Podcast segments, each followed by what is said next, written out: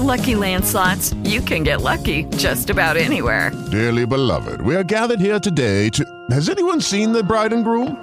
Sorry, sorry, we're here. We were getting lucky in the limo and we lost track of time. No, Lucky Land Casino, with cash prizes that add up quicker than a guest registry. In that case, I pronounce you lucky. Play for free at LuckyLandSlots.com. Daily bonuses are waiting. No purchase necessary. Void were prohibited by law. 18 plus. Terms and conditions apply. See website for details. Estudio Bíblico Devocional en la familia.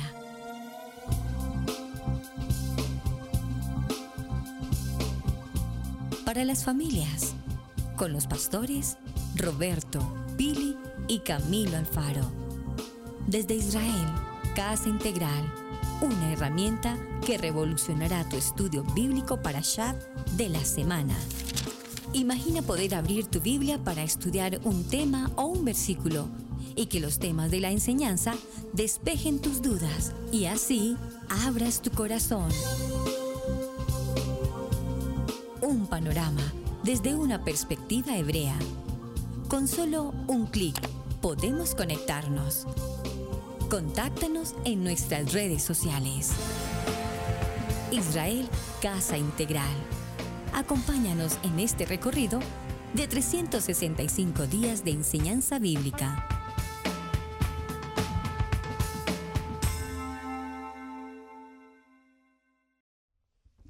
Bien, mis amados hermanos, bienvenidos a este tiempo especial del estudio para Chá en familia. Su hermano Pastor Roberto Alfaro les saluda y como siempre les brindamos la mejor y cordial bienvenida. Un saludo especial para ustedes. Soy la pastora Pili Alfaro. Les saludo con una palabra de bendición porque acuérdense que la seguridad es de todos. Mis amigos, bendiciones para todos ustedes. Gracias por estar conectados en el programa de el día de hoy para Shine Familia, para la familia. Comenzamos un nuevo estudio bíblico, Ba Bar, papel y lápiz, y vamos a la introducción del día de hoy. Y usted se preguntará, ¿y estos pastores qué les pasó? ¿Se volvieron locos hoy? no, queremos dar... A, invitarlos. A, invitarlos a que sí necesitamos tener nuestras mascarillas. Ahora, por supuesto, en un estudio de grabación no, pero al afuera sí es importante tener estas mascarillas puestas por nuestra salud y por la salud de otros. En verdad, el tener la mascarilla no es por mi salud, es por la salud de otro, por si yo tengo el coronavirus o cualquier tipo de virus, no quiero que otra persona contagie a otro. Así que queríamos hacer este tipo de PSA para todos ustedes que sí es importante tener buena seguridad durante este tiempo de la crisis. Vamos a la enseñanza del día de hoy. En el estudio bíblico devocional, acompáñanos en la enseñanza de hoy. Estás escuchando Estudio Bíblico en Familia. Bien, un tiempo maravilloso. Estamos muy contentos y agradecidos con nuestro Padre Eterno por la oportunidad que nos brinda en este nuevo comienzo, el libro número 4 de la Kadosh Torah, el libro de Bad Midbar, libro de números. Saben ustedes, mis amados, que en las traducciones tenemos algunos, mm, si puedo decir, errores que necesitamos corregir, obviamente. Observen, en la palabra Bad Midbar es el verdadero nombre que debe llevar este libro, número 4. Esta palabra Bad Midbar significa en el desierto. Sin embargo, cuando vemos la Biblia en español, notaremos que el nombre del libro número 4 de la Torah es números. Esa palabra números allí muchos eh, manifiestan que tiene que ver con el censo. censo, que entre otras cosas hoy vamos a aclarar el concepto de censo, porque no es el censo desde el punto de vista numérico contable, sino otro tipo de, de concepto. Ahora, realmente el valor o el nombre de números en el, en el libro número 4 viene de la traducción del griego al español. El libro de, en el griego, la palabra es arimetic, y como es arimetic, de donde viene la palabra aritmética, nos lo tradujeron al español como números. Repito, haciendo referencia al conteo de, del censo. Pero sin embargo, allí debería estar, si la traducción fuera del original hebreo al español, la traducción debería de ser libro de El desierto. Y vamos a hablar qué es y por qué es tan importante el desierto. ¿Por qué precisamente este libro nos va a hablar del desierto? Porque en el desierto, eh, en el vacío, en la arena, se van a suceder muchas cosas en las que precisamente dependemos única y exclusivamente de nuestro Padre Eterno. Y precisamente en el desierto viene entonces la entrega de la Torah. Y esto tiene una significación muy, pero muy importante. Entonces, esta paracha nos va a hablar de los siguientes temas en el día de hoy. Primero, el censo, que ya aclararemos que es de los hijos de Israel. Segundo, las tribus, las doce tribus de Israel formadas alrededor del Mishkan en el, en el en orden norte, sur, este, oeste. Lo vamos a definir. Eh, tercero, cuál es su formación y el orden de partida del el Mishkan, cómo partían a su vez cada una de estas tribus y cuál era su organización. Es extraordinario este punto. Luego veremos el censo de los levitas. Recordemos que el censo de los levitas no se incluyó en el conteo de las demás tribus.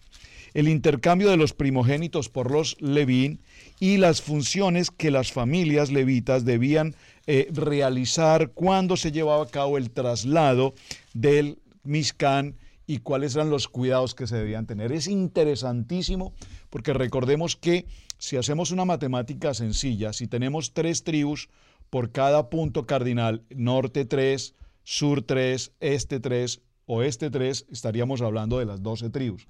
Pero al mirar el interior de lo que va a ser el Mishkan, nos daremos cuenta que Merari, Gerson y Coat, que son los hijos de los levitas, pues forman una tribu más. Entonces, si hacemos la matemática, tenemos 13 tribus. ¡Wow! ¡Qué interesante! Y ya también aclararemos este aspecto. Así es que bienvenidos a este nuevo libro, Bad Midbar, apasionante. Sí, definitivamente una de las cosas que yo más he entendido de Torah es que recuerden que la Torah no es lineal.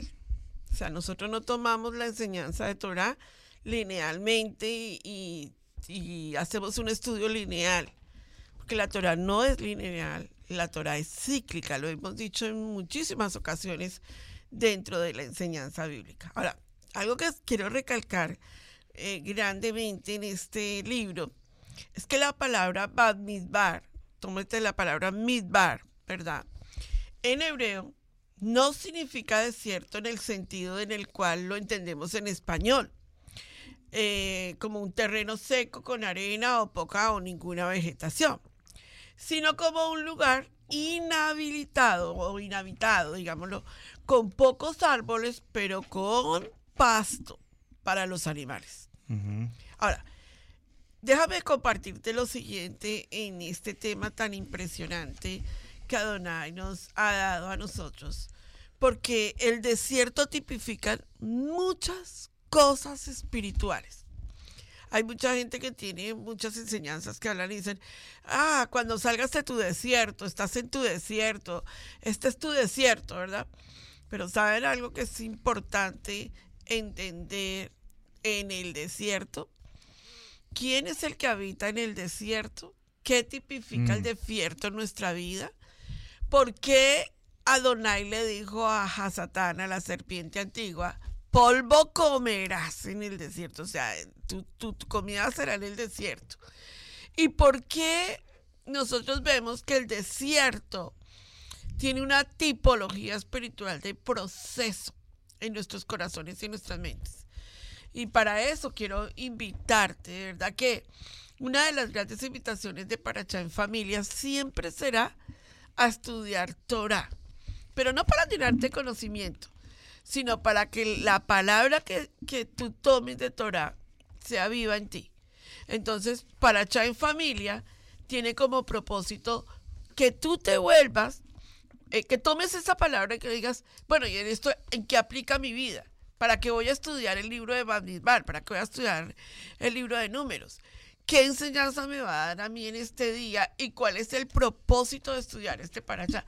Porque si no sería letra muerta. Y, pues la Torah no es letra muerta, la Torah es viva y eficaz. Entonces hoy te pido que tomes una conciencia de estudio bíblico y te invito a que estudies para en familia desde una perspectiva de auditoría. ¿Qué quiere decir? ¿Por qué lo dijo? ¿Por qué dijo un censo? ¿Cómo se hace un censo? Y porque hoy en día nos es prohibido contar las ovejas y decir, ah, es que yo tengo tres mil o, en esta congregación hay diez mil. Es prohibido en Torah eh, contar el número de las ovejas del redil de Adonai, porque para eso tiene que hacerse bajo la perspectiva de Torah, porque si no trae mortandad y problemas a nuestra vida. Así que tómate un momento y toma esta enseñanza y compártela con dos personas que tú tengas al, al lado. Dos personas que tú digas, ¿sabes que me encantaría que escuchara esta partecita? Entonces tómate un momento para compartirla, para eh, inscribirte, ¿verdad? Puede ser que tú estés escuchando por primera vez este estudio bíblico y entonces eh, no te hayas inscrito. Toma y ah, obtura inscribirse y no solo eso, obtura la campanita. Camilito te va a explicar un poco más cómo lo podemos hacer. Sí, así es, suscríbete a nuestro canal en YouTube, ahí puedes ver todos nuestros videos desde que comenzamos. Vamos en el libro de Bamidbar, en un nuevo libro, la última vez hablamos y hicimos la oración, no solo la oración de terminar el libro de Vallicra de Levítico, sino también la valentía y la fuerza de comenzar este nuevo libro de números. Creo que también es muy importante notar eh, en esto de, del desierto, eh, que mira que solo es el segundo año después de la salida de Egipto, así que no ha pasado mucho tiempo. Eh, y muchas personas toman el libro de Levítico muy rápido, lo hemos estudiado, el libro de Levítico, muy rápido. Eh, y, y- y no entienden verdaderamente qué fue lo que pasó en Ah, Levítico. sí. Eh, porque allí lo que pasó, mira que si tú vas y regresas capítulo por capítulo es, y Adonai habló con Moisés, y Adonai habló con Moisés. Ok, vemos el matrimonio, esto es un matrimonio, lo que pasó en el, en el monte Sinaí, eh, de una otra figura sería como las bodas entre Adonai y el pueblo israelí. Y ahora eh, le da la oportunidad a cada persona que está en este, en este desierto de ser contado de una manera correcta, primero que todo, y segundo, de pertenecer. Yo creo que eso es muy importante. Aquí en el capítulo 1 hablamos de, del, del pertenecer. Eh, y, y es- y lo que siempre esperamos es de que tú ya para el día de hoy hayas leído eh, la lectura de la, del Parashá para que puedas estar al tanto de lo que estamos hablando. Pero creo que algo me- que me llama la atención es eso, que, ca- que Adonai le da a cada persona el, el privilegio de pertenecer al pueblo de Israel y le da el linaje. Claro. Eh, creo que eso es muy importante porque hoy en día necesitamos entender que Adonai eh, no solo es un Dios nacional, eh, lo hemos hablado con, con el Moreno Sí. Cortés, sino que es un Dios personal. Y aquí lo vemos eh, en este, en este parasha, le da no solo al extranjero, sino también a la israelí eh, eh, de las doce tribus la oportunidad de ser injertados en el pueblo de Israel y quedan sus nombres marcados eh, bajo estas eh, casas. Creo que también otra de las cosas que pudiéramos decir es porque Adonai ya sabía lo que iba a pasar. Claro. Aquí él está organizando un pueblo porque al final del terminar de este libro de números la cosa no es muy buena. Eh, especialmente para estas personas que están siendo contadas en este momento, la cosa no va a ser muy buena. Así que Dios no solo está estableciendo el convenio en el monte Sinaí, dando la ley, haciendo un convenio, yo seré tu Dios, ustedes serán mi pueblo. Y número dos, aquí les dice, ok, ahora tengo que firmar lo que va a ser el linaje de mi pueblo para que cuando estén en el exilio, ellos puedan saber a quién pertenecen y por qué les pertenece esta herencia de la tierra hasta el día de hoy. En este proceso que vamos desarrollando, quiero introducir un poco la lectura del capítulo 1, para que de- desglosemos términos. Además que tenemos un invitado de honor. Así es. Acuérdense. Habló Adonai a Moshe en el desierto del Sinaí, en el Mishkan de reunión. Observen que nos está entregando puntualmente. ¿Dónde habló? En el Mishkan. Ya tenemos el tabernáculo, el Mishkan está construido. Y le dijo, y hay algo muy interesante aquí en el primer verso, capítulo 1, que nos habla de una fecha. Es la primera vez que se nos da una fecha tan puntual. Nos dice, en el día primero del mes segundo, en el año segundo de su salida de la tierra de Egipto. Muy importante porque nos está indicando exactamente un punto de inicio. Tomad el censo. Esta palabra censo aquí, como nosotros entendemos un censo como el conteo de personas, pero realmente aquí la palabra censo viene de, en el hebreo es eh, la palabra am, sens, que, seu, que significa elevar. La palabra seu en hebreo significa elevar, significa levantar la cabeza. Miren qué interesante. Y levantar la cabeza lo que significa, y lo, lo dice en el verso 3, los varones de 20 años arriba, todos los que puedan salir a la guerra en Israel, los contaréis tú y Aarón por sus ejércitos. Es decir, que a los jóvenes que estaban en una mayoría de edad, de 20 años en adelante hasta los 60, se les levantaba la cabeza y esa acción de levantar la cabeza, que es seu, que es censar, lo que significaba era subirlo a una posición, a una labor, a una responsabilidad. Esto es muy interesante, hermanos, porque veámoslo en el tiempo del siglo XXI, en nuestros días. En nuestros días los jóvenes en, muchos países no pueden trabajar si no tienen como mínimo 16 años de edad. Eh, muchas empresas no lo reciben si mínimo no tienen 16 años de edad y además si, si este, trabajan parcialmente, medios tiempos. Pero es importante tener presente que la Torah nos enseña que a un niño, desde muy niño, desde los cuatro años en adelante, si es posible, ya se le deben asignar responsabilidades, responsabilidades básicas, elementales, obviamente de un niño. Pero es que nosotros tenemos hoy jóvenes de 20 años, de 18 años, ya con mayoría de edad, que no arreglan una cama, que, no, que no limpian un cuarto, que no tienen sus camas, que no organizan su ropa, que no organizan sus zapatos. ¿Por qué? Porque nunca desde niños le hicimos el censo. ¿Cuál censo? El levantarles la cabeza y exigirles responsabilidad en las tareas de la casa. Mm. Entonces, yo no sé, eh, son tiempos diferentes, pero en el caso personal, en mi tiempo, desde los 11 años yo empecé a trabajar y podía hacer mi trabajo y, además eh, hacía mi estudio y pasé desde mi infancia, mi adolescencia, la juventud trabajando, trabajando y, cumpliendo con mis responsabilidades académicas. Pero, por ejemplo, aquí, repito, en Estados Unidos es, es, un cambio muy distinto y sé que en otros países es igual.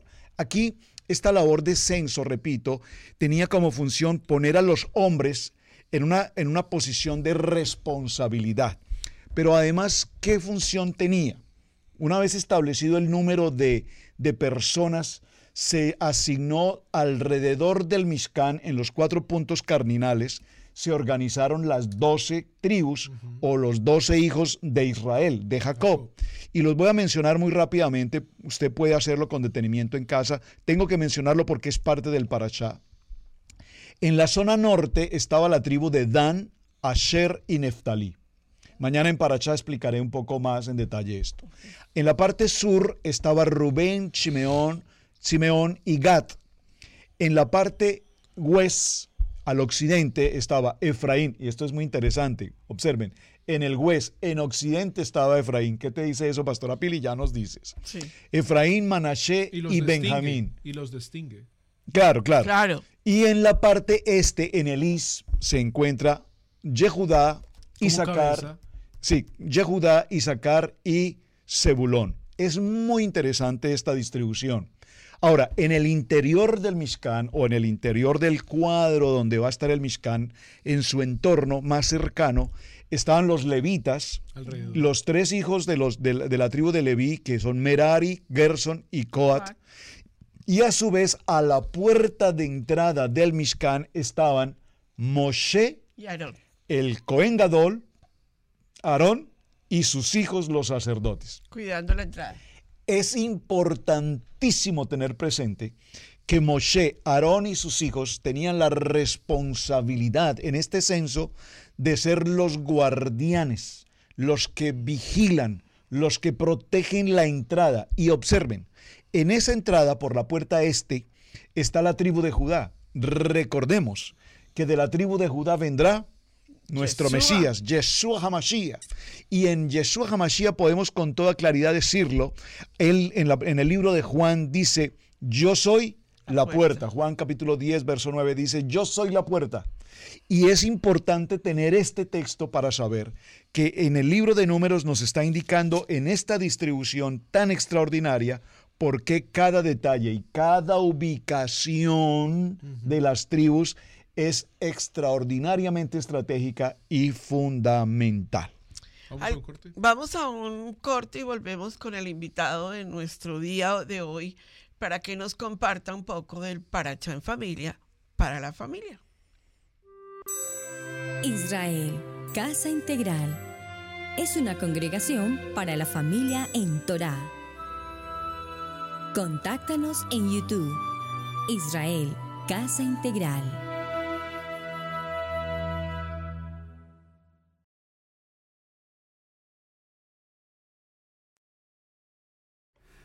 Hola, ¿cómo están? Mi nombre es Rico Cortés, es un placer estar con ustedes. Esta semana vamos a estar hablando un poquito acerca de lo que es la parashá semanal de, del libro de números, capítulo 1 al 5 o al 3 creo, al 4, pero vamos a hablar solamente del capítulo 3. Quiero enfocarme en algo muy importante. Yo creo que es importante que nosotros, cuando entramos a las cosas del Todopoderoso, cuando queremos entrar por la invitación que Yeshua, nuestro Mesías, nos ha hecho acerca del reino de Elohim, cuando ya entramos, ¿cuál es tu función? ¿Cuál es tu rol? ¿Por qué nosotros a veces no sabemos qué función ni qué rol y cuál es la voluntad del Todopoderoso en nuestras vidas? En esta semana vamos a aprender como el Todopoderoso cuando eh, el Eterno de Israel, cuando Él quiere utilizar al pueblo, le da una función a los hijos de Israel, tomó un censo en el capítulo 1, pero después en el capítulo 2 y capítulo 3, él comienza a darle roles a los hijos de Aarón y a los hijos de Leví. ¿Con qué propósito? Para enseñarnos a nosotros que en el reino de Elohim hay una función y hay roles. Tenemos que saber la diferencia entre un rol dentro del reino de Elohim y la función de un oficio dentro del reino de Elohim. Mire, Hoy día muchas personas que dicen que nosotros ahora somos sacerdotes en el orden de Melquisedec. Me gustaría decirles algo que a lo mejor no les va a gustar, pero en ningún lugar en la Biblia, en ningún lugar en el Nuevo Testamento dice que usted y yo somos sacerdotes del orden de Melquisedec. Solo dice en el libro de Hebreos que nuestro Mesías, Yeshua, es nuestro sumo sacerdote del orden de Melquisedec pero no dice que usted y yo somos del orden de Melquisedec. ¿Por qué? ¿Por qué la Biblia no menciona que usted y yo ahora somos del orden de Melquisedec? Porque el Eterno estableció un orden y un oficio y le dio un don a los hijos de Aarón. Y, nosotros sabemos que Pablo nos dijo en las cartas que los dones de Dios son irrevocables. Entonces es imposible que Dios le dé un don a los hijos de Aarón y después se los quite para dárselo a otras personas. Recuerda que Yeshua solamente puede ser un sumo sacerdote en el tabernáculo celestial de acuerdo a Hebreos capítulo 8 versículo 4 que nos dice que si Yeshua estuviera en la tierra, ni fuera sacerdote, porque ya habían sacerdotes que ofrecían en el altar. Esos son los hijos de Aarón. Pero hoy día no hay un tabernáculo, no hay un templo, no hay un altar. Yeshua está en el tabernáculo, ah, estuvo en el tabernáculo celestial a la diestra del Padre, ¿no? Entonces ahora él ofició por nosotros como un sumo sacerdote del orden de Melquisedec. Pero Rico, ¿cómo tú puedes decir que ahora no somos nosotros en el orden de Melquisedec? Muy fácil, porque los dones de Dios son irrevocables. Y aquí vamos a estar hablando como el Eterno le dio un don a los hijos de Aarón en el libro de Números capítulo 3. Vamos a estudiarlo. Ok. Dice el capítulo 3, versículo 2, 3, dice esta forma. Estos son los hijos de Aarón, los sacerdotes ungidos, a quienes él ordenó para que ministren como sacerdotes. Si usted busca en Números capítulo 18, versículo 1 al 6, usted se dará cuenta que el Eterno dice que le dio a los hijos de Aarón, a los levitas, como un don, y que le dio el sacerdocio a los hijos de Aarón como un don. Los, los dones de Dios son irrevocables. Quiere decir que el oficio es para ellos, pero nosotros podemos hacer una función de cómo los sacerdotes hacían. ¿Qué es lo que hace un sacerdote? Los sacerdotes interceden por las personas. Ellos, de acuerdo a, a, Ezequiel capítulo 44, versículos 23 y 24, dice que ellos enseñaban al pueblo a separar entre lo santo y lo profano, lo limpio y lo impuro. Entonces nosotros podemos estudiar la Torá y enseñarle a una persona en la función de un sacerdote, pero no del oficio del sacerdocio. Porque el oficio del sacerdocio fue ordenado y ungido para los hijos de Aarón. Quiere decir que usted y yo no nos podemos llamar sumos sacerdotes, hijos de Aarón, y hacer el oficio de ellos. Es como decir de esta forma. Usted estudió leyes, usted fue a la universidad para estudiar leyes, se graduó de leyes, pero no agarró el examen en la cual la, la ley lo valida para que usted pueda ahora oficiar como un abogado. Usted puede tomar un consejo de esa persona y decirle, mira, yo tengo, ah, necesito un consejo. Y él te puede dar un consejo como un consejo pero él no puede oficiar como un abogado y sellar nada legalmente porque no tiene la validez del gobierno con el certificado para ser un abogado, aunque él estudió. Nosotros podemos interceder, podemos enseñar a las personas los mandamientos, separar lo santo y lo profano, pero no podemos usurpar el oficio del sacerdocio. ¿Cómo lo podemos saber? Vamos a seguir leyendo. Y dice, versículo 5 en adelante.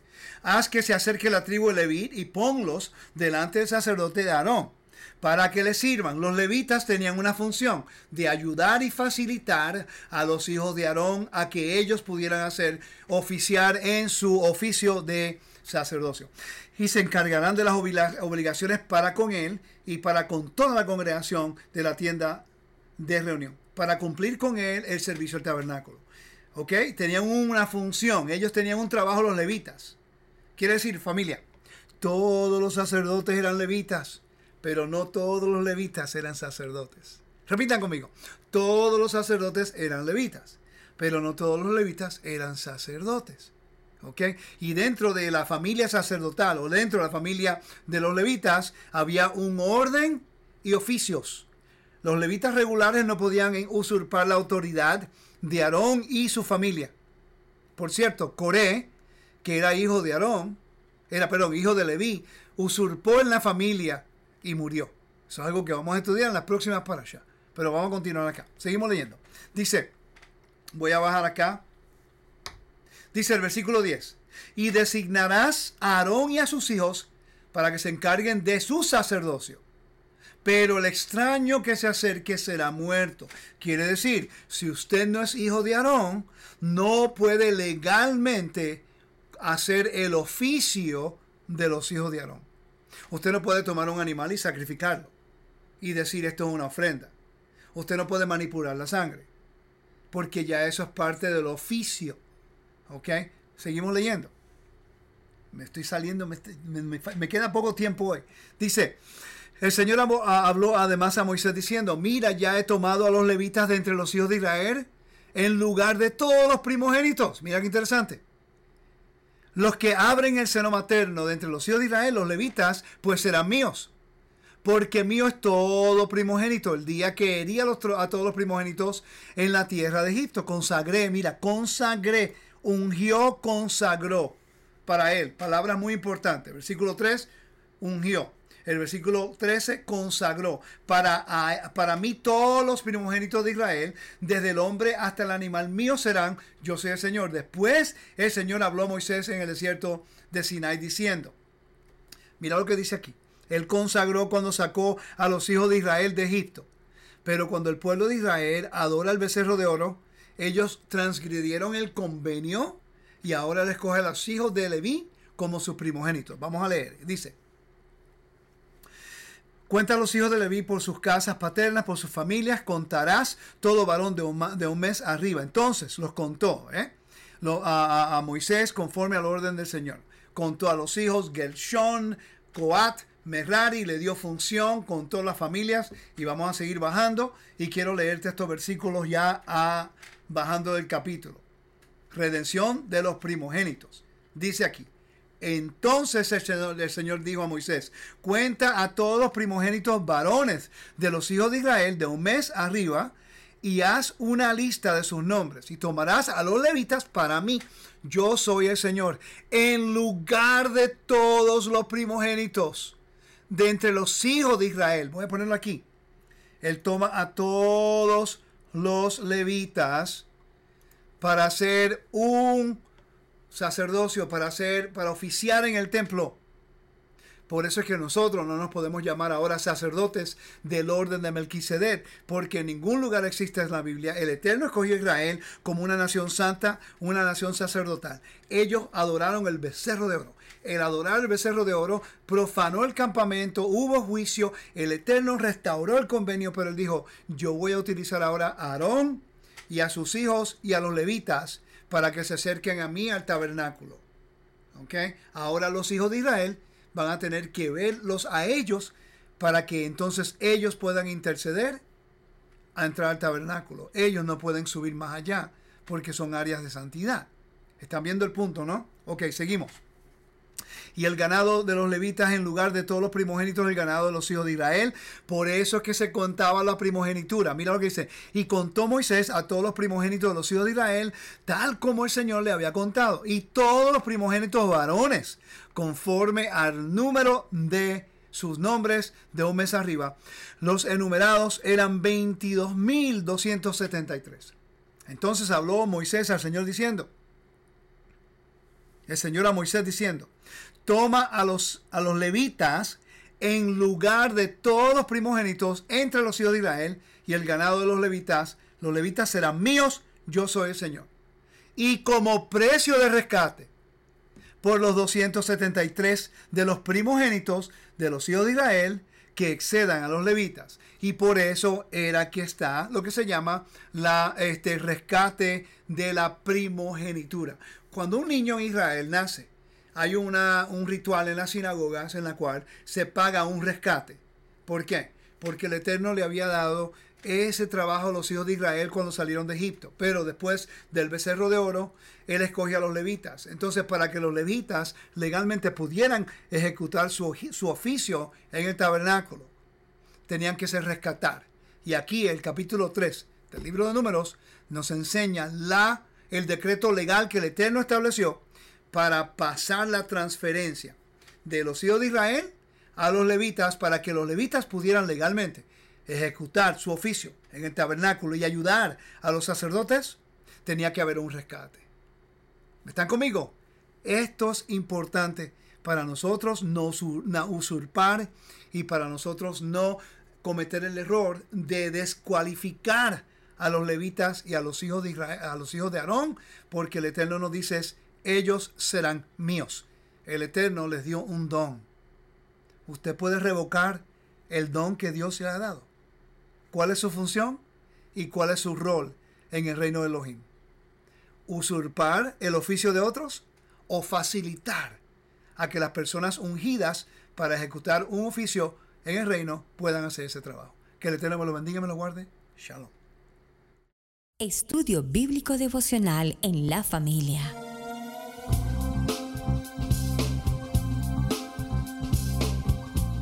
Para las familias, con los pastores Roberto, Billy y Camilo Alfaro. Desde Israel, Casa Integral, una herramienta que revolucionará tu estudio bíblico para Shad de la semana. Imagina poder abrir tu Biblia para estudiar un tema o un versículo y que los temas de la enseñanza despejen tus dudas y así abras tu corazón. Panorama desde una perspectiva hebrea con solo un clic podemos conectarnos. Contáctanos en nuestras redes sociales. Israel Casa Integral. Acompáñanos en este recorrido de 365 días de enseñanza bíblica.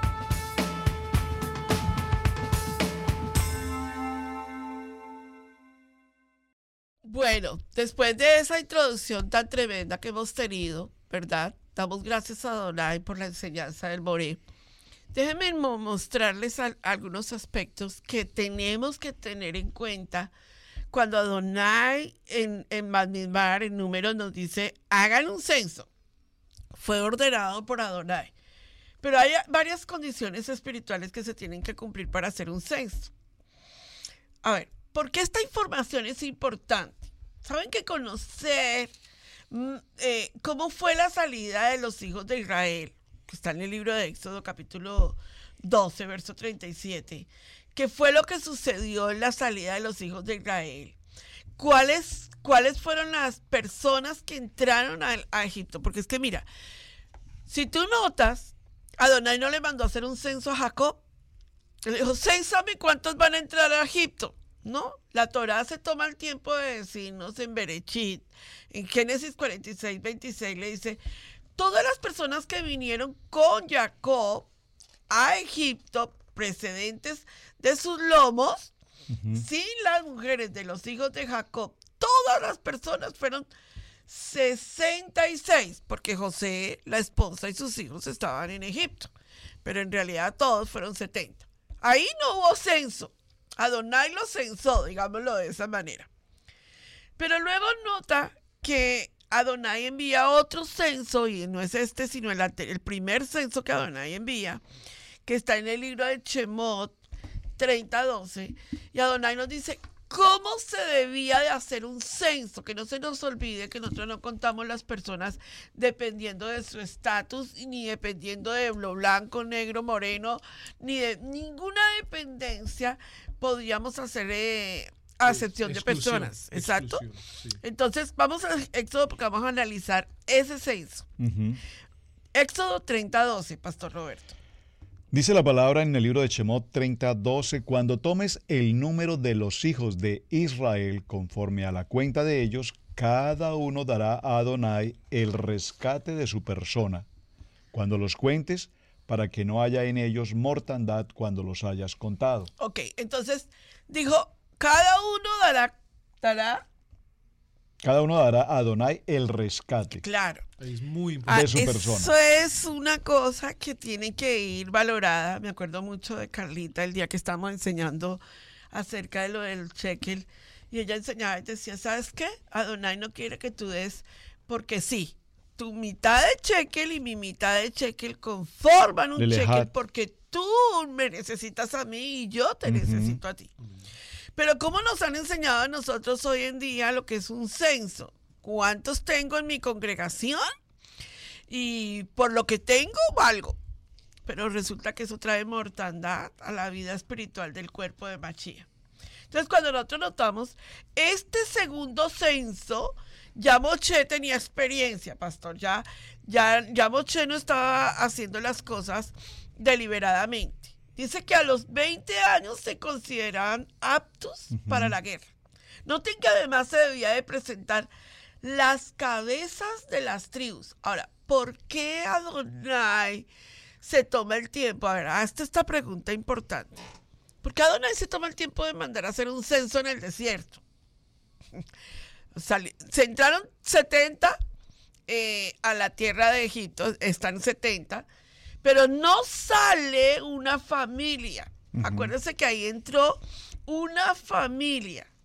Yo, quisiera que me leyeras, por favor, Chemot 1, para que veamos quién entró a, Egipto, quién sale de Egipto y por qué este censo tiene que ser tan importante para determinar algo que el pastor Alfaro esta mañana me enseñó y necesito que nos lo enseñe en este momento.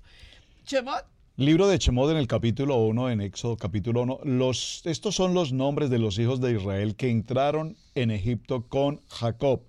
Cada uno entró con su familia. Y menciona a las doce tribus y sus familias. Entonces, entró, familias entraron a Egipto.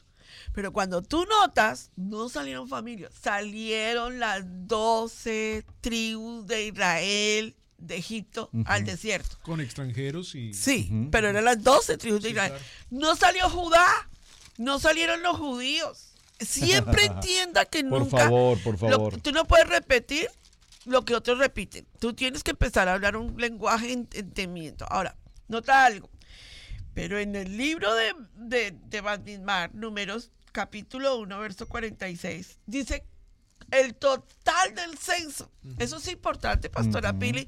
Pues, ¿cómo te parece que sin ese total no vas a entender por qué los mandó censar y cuál era el mensaje de Adonai? Dice, fueron todos los contados 603.550.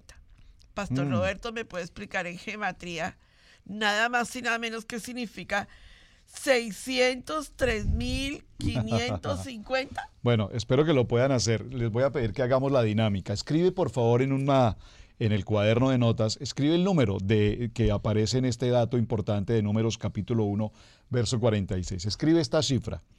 603.550. Entonces, este número, ¿por qué es tan importante? Porque si sumamos 6 más 3, su valor es 19.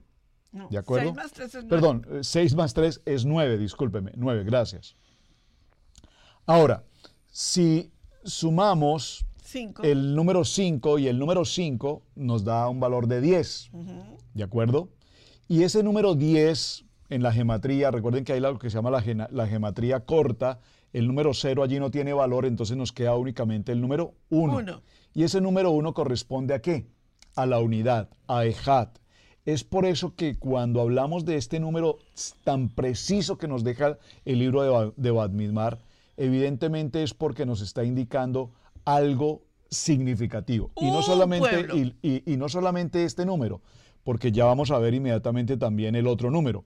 El total de levitas que teníamos, ya bueno, ya vas para allá, pero lo voy, a, lo voy a mencionar, no fue sumado dentro de este grupo de las 12 tribus, fue totalmente aparte, y esto por la exclusión que se hizo con respecto al pecado de explicar al morir rico del becerro de oro.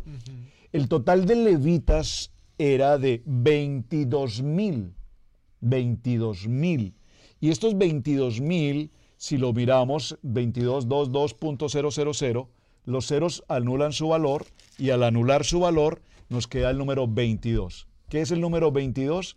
Las letras que conforman el alefato hebreo, es decir, de la alef a la ta. Muy interesante. Esas- esos datos parece como que, ¿qué importancia tienen para hoy en día este tipo de enseñanzas? Me gustaría que Caminito compartiera por qué es tan importante este libro en la vida espiritual de una persona. ¿Por qué? Porque un censo es importante. ¿Por qué? Claro, y, y lo, y lo trataba de hablar un- un- unos minutos atrás en el sentido de, del matrimonio del monte Sinaí, ¿no? Eh, creo que es, es tan importante, a mí me gusta siempre reflexionar, aunque por supuesto la parte histórica es, es lo más importante, eh, porque acuérdate que este libro no se trata acerca de nosotros, se trata acerca de, de un cierto grupo de personas. Ahora somos por supuesto incluidos allí, pero cuando vemos la vida de una persona que ha pasado aceptado el convenio en el monte Sinaí. Y estamos hablando de que aquí no han salido del desierto, han estado en el desierto. Aquí no es que salieron al, al desierto después del monte Sinaí, están todavía en el desierto del Sinaí. O sea, han estado en el desierto des- desde el salir de Egipto. Tanto que en unos, eh, en unos meses más adelante de este evento vamos a ver el pueblo de Israel eh, otra vez renegar, irse en contra de Moshe, sus mismos hermanos, a Aarón eh, y, y su hermana, eh, se van en contra, le hacen un golpe de estado a Moisés. Y verdaderamente entonces aquí vemos eh, cómo el pueblo de Israel todavía necesita pasar por purificación y lo vamos a ver por el resto de la historia de la Biblia. Pero aquí lo que podemos ver, yo creo que es tan grande, es la gracia de Adonai. Como en el monte Sinaí les entrega a ellos el convenio, ellos adoran el becerro de oro, todavía los perdona, les da las instrucciones de lo que va a pasar ahora, pero sigue mostrando su gas- gracia, sigue mostrando su gracia. Mira que la gracia no se ve todavía, no, no, no es solo del Brit Hadasha, sino que también aquí en la Biblia lo estamos viendo, en la Torá. Estamos viendo la gracia de Adonai. Y aquí lo podemos comparar muy cercano a una persona que ha entrado en el convenio y que literalmente comienza a pasar por el desierto, o sea, comienza a ser procesado. Tiene que pasar. Siendo procesado. Porque aquí vamos a ver el pueblo de Adonai eh, entrar en este desierto eh, y un viaje que les debería haber tomado Exactamente. muy poco tiempo Tres días. debido a su desobediencia, debido a, a- a sus actitudes, A su cultura. a su cultura, eh, les toma 40 años. Y una vez más, pues, para no adelantarnos en la historia, pero yo creo que ustedes ya lo saben, esta generación no entra en la tierra prometida. Eh, y creo que es bien impresionante eso. Ahora, ¿Es Dios no fiel al que ellos no entren a la tierra prometida? No, pero Dios no quería que levadura entrara a la tierra prometida. Ellos todavía van a entrar eh, en el sentido de fe, pero no entrarán a la tierra física de la tierra prometida, de la cual se les fue prometido por su desobediencia y por su mala actitud. Adonai tiene que castigar a esa generación y permitir que la nueva generación sea como la, la- la generación purificada, sea que entre a la tierra prometida. Así que muy importante porque Adonai también nos pasa por el desierto para procesarnos. Lo que me gusta en otro versículo que leí, no, no me acuerdo muy bien, es de que, ah, eh, eh, perdón, en el, en el eh, Haftarah, lo vemos en el libro de Jeremías, creo que si no estoy mal, o Oseas, dice, yo los pasé por el desierto, yo los defendí, el libro de Jeremías, y yo estuve con ustedes en todo Mm, momento. maravilloso. importante porque lo que vemos aquí es, aunque ustedes han sido desobedientes, ustedes pueden ser sinceros que cuando estuvimos en el desierto, le dice Jere- Jeremías al pueblo, Adonai estuvo con nosotros. Y una cosa, perdón, Pastor Alfaro, que no quiero eh, desligar a Camilo de lo- algo que acaba de decir. Una cosa que nosotros todos tenemos que empezar a meditar en este parachá, precisamente en este parachá, es la vida de un desierto. Tú puedes pasar, tú, tú puedes, Adonai te puede llevar a un desierto en tu vida, o tú puedes ir al desierto sin que Adonai te haya mandado. Son dos características en la vida espiritual de una persona. Una, cuando Adonai te mandó al desierto, ten por seguro que la nube te está cubriendo y ten por seguro que eh, la columna de fuego te está abrazando espiritualmente. Amén. Y ten por seguro que, como dice la Torá, ninguno de, la- de los pies tuyos se inflamará, ni ninguna de tus ropas se deteriorará. Y comerás. O sea, Adonai te dice, yo te llevo al desierto, pero yo te proceso ahí, pero yo estoy contigo. Pero ¿cuánta gente está en el desierto sin que Adonai le haya mandado al desierto? Y hoy en día, tú sabes que el desierto representa el mundo. Tú sabes que el, de- el desierto representa que tú estás ahí y que tú estás comiendo el polvo de la tierra cuando ese es un alimento que no te pertenece. Entonces tienes que preguntarte, ¿qué es lo que está pasando con mi vida en este desierto? ¿Estoy yo en este desierto por desobediencia o estoy en este desierto porque Adonai me puso? Si te Adonai te puso, ten la seguridad que entras a tu tierra prometida porque Adonai te puso y Adonai te lleva. Ahora, algo muy importante en, en lo que estamos compartiendo de Parachá de hoy, de hoy es que el pastor Alfaro explicó ahorita, y no quiero dejar pasar esta parte, el campamento tenía una distribución tan impresionante, hermanos. ¿Sabes que Adonai no hizo nada por casualidad? El pastor dijo, ahorita la pastora lo va a explicar y si no lo explico, se me pasa. La tribu de Efraín estaba al este, No, al al, west. al oeste. O sea, Al occidente. sí. precisamente donde está América. América Correcto. del Norte, Central y, y del Sur, ¿verdad? Exactamente para ese lado. El occidente. Por donde está Efraín disperso. América del Norte, América Central, América del Sur, ¿verdad? Muy interesante, por cierto. Nada más que Manasé, Benjamín y, y Efraín están dispersos e Isaacar, que es México. Ahora, pero nota algo importante. En este paracha hay una haftará tremenda que está relacionada con las cuatro caras del Mizcán y las tribus de Israel. Ve conmigo a Ezequiel 1.5 y mira lo que Ezequiel vio y cómo Ezequiel nos mostró los querubines y la posición de los querubines frente a la posición de las tribus de Israel. En Ezequiel capítulo 1, Pastor Roberto, por favor, ¿me lees el 5? Y en medio de ella la figura de cuatro seres vivientes, y esta era su apariencia. Había en ellos semejanza de hombre. Parujache. Fíjate que habían cuatro caras. Una cara de hombre, una cara de león, eh, a la derecha de buey y el toro a la izquierda y la cara del águila. Cuando yo enseñé en Hitgalut, los querubines que están en el trono de Adonai, que están allí, ellos están ahí en el trono, ellos no están abajo del trono, sino ahí al- al- a los pies de nuestro rey. Fíjate que la posición en la que ellos aparecen en, en el- en la enseñanza de Ezequiel, en la visión de Ezequiel, ¿quién está a la derecha del tabernáculo? Lo explicó el pastor Judá. Alfaro, Judá y sus acompañantes. Pero mira, cada una de las tribus, aunque éramos, aunque somos un pueblo, so- tenemos, tenemos una identidad, cada uno tiene una individual personalidad, es lo que Adonai nos está diciendo. Claro. Entonces tenemos, eh, tenemos a Judá y la bandera, que es un león, la cara de león. El que, los querubines nos mostraron la posición de las tribus. Luego vemos que a la izquierda del tabernáculo estaba era Efraín y la bandera de Efraín es un toro. Entonces la disposición que Adonai le dio a cada una de las tribus era para mostrarnos Proféticamente, proféticamente. Y luego en Gitgalut, en Apocalipsis 5.5 dice, y uno de los ancianos me dijo, no llores. He aquí el león de la tribu de Judá. Estamos hablando de la derecha. El este, sí, correcto. Maravilloso. La raíz de David ha vencido para abrir el libro y desatar los siete sellos. O sea, fíjese que Adonai en esa revelación de los querubines nos mostró lo que era la posición espiritual de Adonai en las tribus de Israel. En el, tribu, en, el, sí. Y ahí, para un, comentario pequeño, eh, es este. Lo hablábamos, creo que en el libro de Shemot hablamos acerca de eso.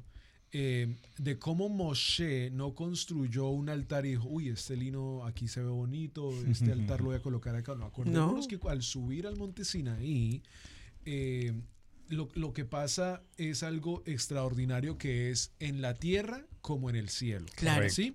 Entonces, lo que la pastora estaba diciendo es tremendo cómo eh, conectamos todos porque no estudiamos juntos, sino estudiamos diferentes y, y llegamos al mismo punto el orden de las tribus de Números capítulo 1, Bamidbar capítulo 1, es la misma posición en el trono.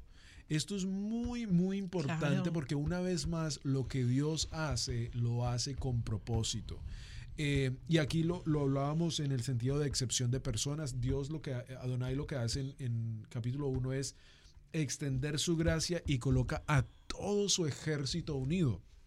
Lo vemos un poco comparado en, Apocalipsis, bueno, poco comparado, no, en Apocalipsis capítulo 19, en el verso, eh, déjame ver aquí, tengo mis notas, eh, en el verso 14 dice, y los ejércitos celestiales, vestidos de lino finísimo, blanco y limpio, le seguían en caballos blancos. De su boca sale una espada aguada para herir con ella a las naciones, y él las regirá con una vara de hierro, y él, y él pisa al lagar del vino de furor y de la ira del Dios Todopoderoso. Y el verso 8 dice, eh, y ella se le ha concedido que se vista de lino fino, limpio y resplandeciente, porque el lino fino es las acciones justas de los santos. Aquí estamos viendo a un Adonai que ya tiene su ejército listo en el, en el trono y el censo en Números capítulo 1 lo que era era formando un ejército en Israel, pero a la misma vez organizando. Así que, una vez más, regresamos al punto. Lo que la persona que diga, eso es de los judíos, estás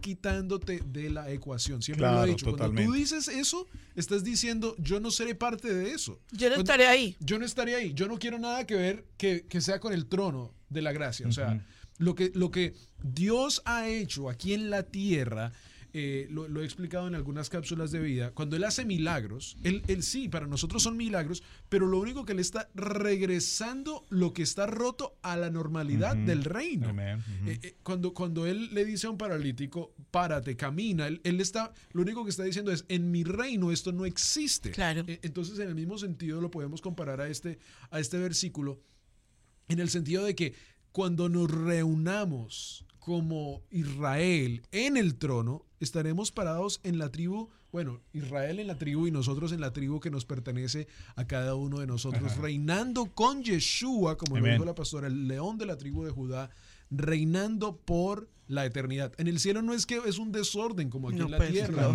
que, vamos a estar por todo lugar y vamos a poder hacer lo que queramos. Y, o que en el cielo hayan los bautistas aquí, los, metodistas allá. Los, presbiterianos al amor todavía no han llegado.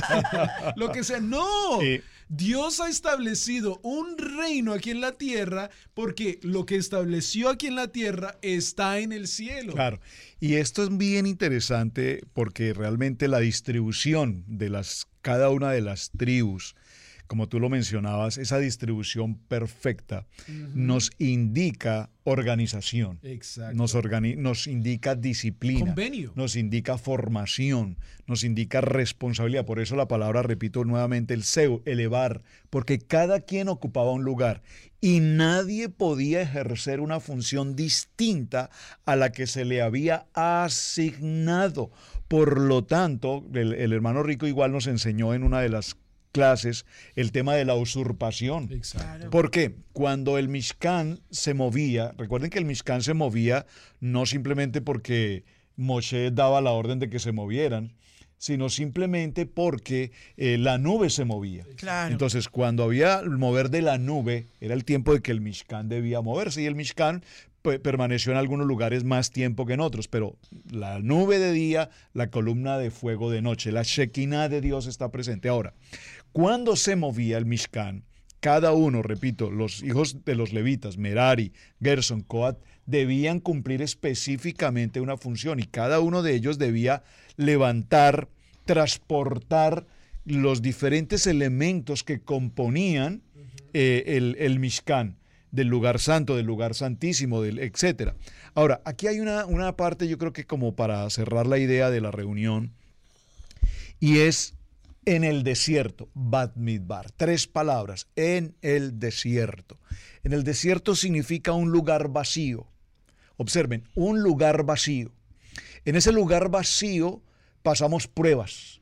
En ese lugar vacío el Eterno trabajará en el carácter de cada quien. En ese lugar eh, vacío, en el calor, usted sabe, el calor del desierto en el día es insoportable, como en la noche el frío es insoportable. Son los dos extremos. Ahora, en el desierto existen todo tipo de animales eh, salvajes del desierto, fieras salvajes, y sin embargo, si ustedes lo notan, la Biblia, el texto, la Torá, en ningún momento nos habla de que el pueblo de Israel hubiese sido atacado por serpientes venenosas. A- a- a- hasta, bueno, hay un pasaje, sí, pero me refiero, esa es una excepción y es un capítulo muy particular. Pero a lo que me refiero es 40 años en el desierto, la Torá no nos dice que permanentemente morían víctima de las fieras o de las serpientes o de los animales venenosos. ¿Por qué? Porque ya tú lo decías, en el desierto yo estaré contigo. Yo estoy en tu entrar y en tu salir, en tu día y en tu noche. Ahora, es interesante porque cuando salimos al desierto, y tú decías, hay mucha gente que está en el desierto sin que debieran estar allí. Tú eliges si estás en un sitio de paz, de reposo o en casa, o si estás en el desierto. Tú eliges dónde quieres estar. Porque observen este texto, en el libro de Mateo, en el capítulo 12, en el verso 43, dice esta palabra. Por favor, preste mucha atención a este texto. Cuando el espíritu inmundo sale del hombre, anda por lugares secos buscando reposo y no lo halla. Entonces dice, volveré a mi casa de donde salí, y cuando llega la haya desocupada, barrida y adornada.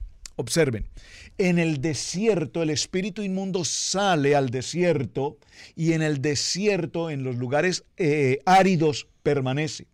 Miren que Yeshua, eh, eh, en el libro de Mateo, en el capítulo Cuatro. 4, veamos un momento ese texto solo para mencionarlo, porque es interesantísimo, un texto que todos conocemos. En el título de sus Biblias aparecerá seguramente esta frase, la tentación de Yeshua. Entonces, Yeshua fue llevado por el Espíritu al desierto. ¿Para qué fue llevado al desierto? Inmediatamente dice, para ser tentado por Satanás. Observe, ¿qué nos dice este texto bíblico? Por favor, revíselo. Este texto dice que Yeshua fue llevado por el Espíritu, por el Ruach Kodesh, al desierto para que estando en el desierto fuese tentado por Satanás. ¿Qué nos dice este texto? Satanás, ¿dónde vive? En el desierto. En el desierto. ¿Y qué come?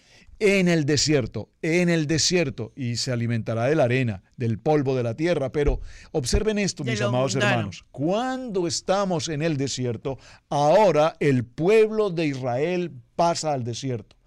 Pero es que en el desierto se sucede un momento extraordinariamente importante, que es el corazón de Bad Midbar. Se produce la entrega de la Torah. Ya llegaremos a ese lugar. Pero cuando se produce la entrega de la, de la Torah, la pregunta es, ¿por qué la entrega de la Torah no se sucedió en Jerusalén? ¿Por qué la entrega de la Torah no se sucedió en Nazaret? ¿Por qué la entrega de la ciudad, de la Torah, perdón, no se sucedió, no se sucedió en, en New York, en Madrid, O en España, o en otro lugar? En el desierto fue la entrega de la Torah con una respuesta maravillosa, porque pasa a ser un instrumento para toda la humanidad, es decir, en un lugar sin dueño, en una tierra sin propiedad, en un lugar vacío, se entrega la Torah porque el Eterno quiere que la Torah no sea exclusiva para una ciudad, para una, para O una para una nación religión. o para una religión, gracias, para una nación, para un pueblo. Se la entrega a quién? A Israel y a otros pueblos que venían con ellos, en un lugar vacío, en una tierra donde no hay eh, propiedad. Y esa tierra y este momento hace que la Torah se convierta en el patrimonio de toda la humanidad. Baruch Hachem por ello. Yo creo que mi conclusión al tema de hoy, ¿nos vamos a conclusiones? ya. Ok. Ah, ok. La- mi conclusión del tema de hoy es que todas las doce tribus se condensan en dos tribus, Efraín y Judá. Si nosotros vemos la cara del, del que representa a la tribu de Judá, un león, la cara que representa a la tribu de Efraín, un el toro. Y cuando nosotros vemos que Judá y Efraín fueron los que entraron y reconocieron la tierra prometida, eh, cuando nosotros vemos que toda la historia de la humanidad está condensada en Judá y Efraín, cuando nosotros vemos que Adonai tiene un mensaje para Efraín hoy, porque a Judá lo está repatriando, a Judá lo está llamando, lo está diciendo, ale allá, a Jerusalén, ale allá. Y a Efraín la está restaurando. Estamos en el tiempo de la restauración de Torah. Efraín viene cargado de pecado, cargado de, de cualquier cantidad de cosas espirituales, ¿verdad? Y para eso ha sido Bamidbar, para hablarnos acerca de lo que va a ser nuestra vida para entrar a la tierra prometida. Efraín está en el desierto en este momento. Somos nosotros los que estamos en este momento en el desierto. Y cuando lleguemos a la tierra prometida no seremos Efraín, seremos el pueblo de Israel, Ujú. un Ejat. Pero saben, hermanos, el llamado SOS en este momento de restauración no es que te judaices. El llamado de Adonai en este momento es que te purifiques. Y que aprendas tu lugar en el pueblo de Israel. Claro, identidad. Si adquieres tu identidad, sabrás para dónde vas. Identidad es purificación. Identidad es convenio. Y Baruch Hachem, por aquellos que están entendiendo, ¿cómo puedo entender esto, pastora? ¿Cómo puedo aprender de que yo soy Efraín y que, y que yo necesito esa restauración? Te invitamos a estudiar en nuestro estudio bíblico Maná. Suscríbete, conéctate, envíanos un mensaje para poderte explicar la dinámica de cómo trabajamos esas áreas de, de trabajo ministerial, donde puedes llegar a ser tremenda bendición para Adonai en tu vida espiritual. Amén. Amén. Bueno, mis hermanos, muchísimas gracias por estar con nosotros en el día de hoy. Comenzamos un nuevo libro de la Torah, Bamidbar, números, y comenzaremos toda nuestra trayectoria en los diferentes parashas que están dentro de este libro. Así que te invitamos que te sigas uniendo con nosotros, suscríbete a este canal, envíale este video a otras personas Por que favor. necesitan estudiar. Si estás confundido, dices, no entiendo, regresa al primer capítulo de Génesis de Bereshit, donde O venimos estudiando toda la Torah juntos y queremos que tú seas parte de ese pueblo que entiende tú, que entiende su identidad y su posición en el pueblo de Israel. Será hasta la próxima vez. Shabbat Shalom. Shabbat Shalom. ¿Con qué los vas a dejar? Y los dejamos con un video en este momento de cómo hacer el pan de Shalá, de Shalá, que se hace hoy día, el día viernes, eh, en Shabbat. Así que muchísimas gracias a todos ustedes. Espero que disfruten este video del día de hoy. Shabbat Shabbat Shalom.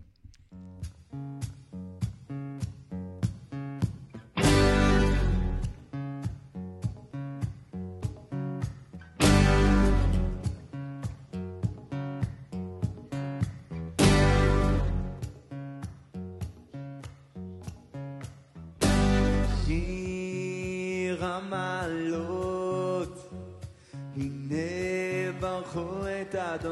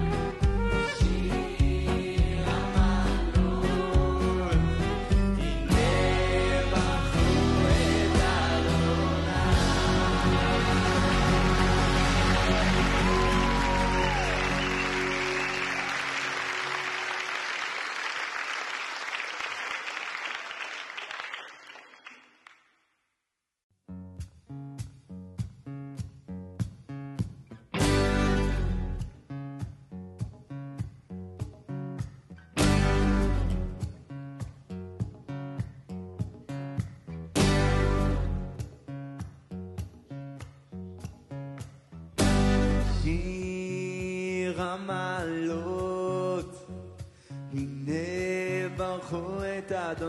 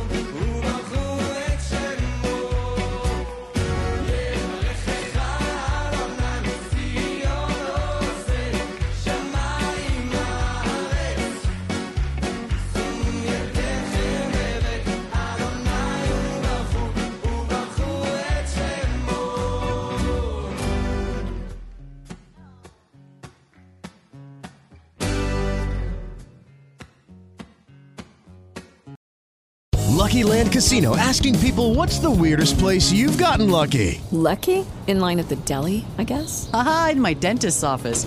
More than once, actually. Do I have to say? Yes, you do. In the car before my kids' PTA meeting. Really? Yes. Excuse me, what's the weirdest place you've gotten lucky? I never win and tell. Well, there you have it. You can get lucky anywhere playing at LuckyLandSlots.com. Play for free right now. Are you feeling lucky? No purchase necessary. Void where prohibited by law. 18 plus. Terms and conditions apply. See website for details.